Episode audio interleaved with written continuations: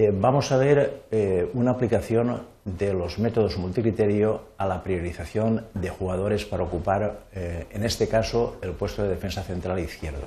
Este es un problema clásico y general y cotidiano de cualquier equipo de fútbol en el cual siempre llegan momentos en que hay que cubrir un puesto determinado de defensa central, de extremo, de delantero centro y normalmente se tienen eh, tres, cuatro eh, posibilidades, tres, cuatro alternativas, tres, cuatro posibles jugadores que pueden interesar. Y hay que determinar cuál de todos nos interesa más.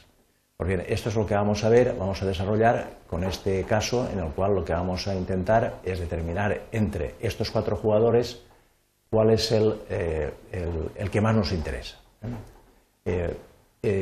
recuerdo que lo que se intenta es ocupar un puesto de defensa central izquierdo.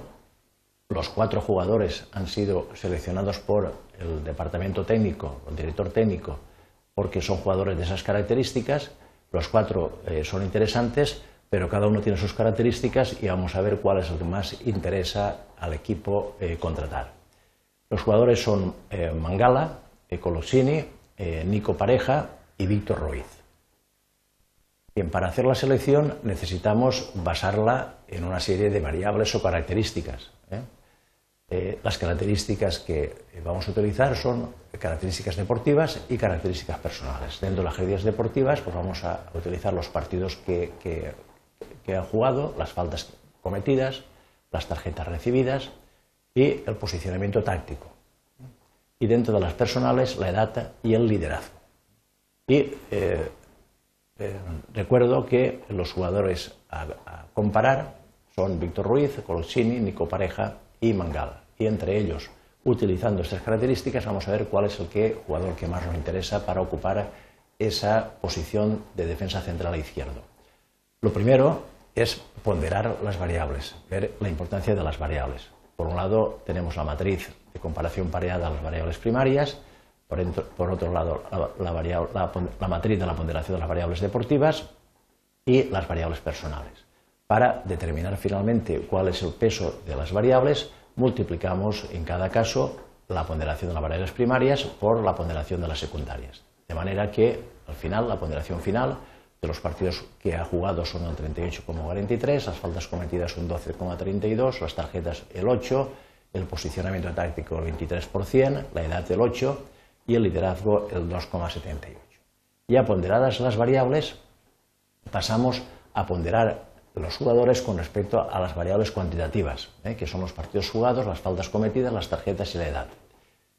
Eh, hay que eh, precisar que aquí tenemos una variable directa y tres variables inversas. Como son variables inversas, las convertimos en directas, en este caso mediante el cociente.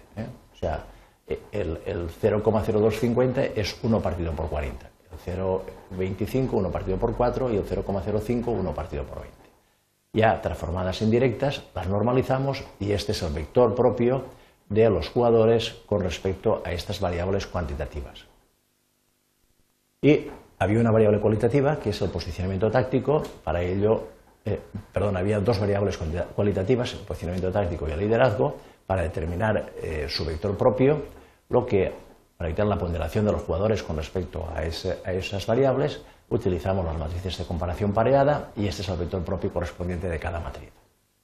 Al final de todo este proceso tenemos la ponderación de los eh, eh, cuatro jugadores con respecto a todas las variables, los partidos, las faltas cometidas, las tarjetas, el posicionamiento táctico, la edad y el liderazgo. Y a su vez teníamos la ponderación de las variables. El producto de ambas matrices nos da ya el resultado final de la ponderación final. Por lo cual, en función de esas características, el jugador que eh, más nos interesa es Víctor Ruiz, que tiene una ponderación del 27,6%, seguido de Mangala del 26%, Colosini el 22% y eh, Nico Pareja el 17%.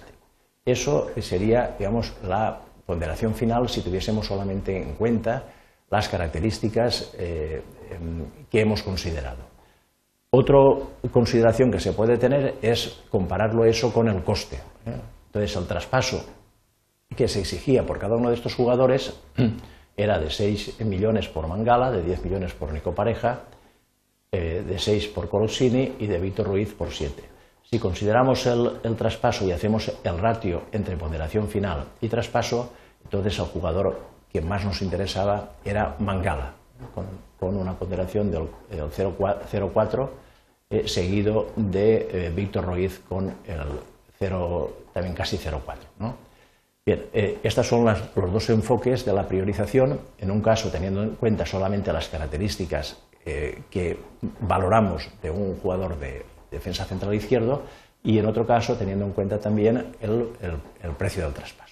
Y de ambas maneras vemos cómo con la metodología multicriterio podemos llegar a la priorización de un jugador. Con esto damos por finalizada esta aplicación de los modelos multicriterio a la priorización de jugadores para un, para un puesto determinado.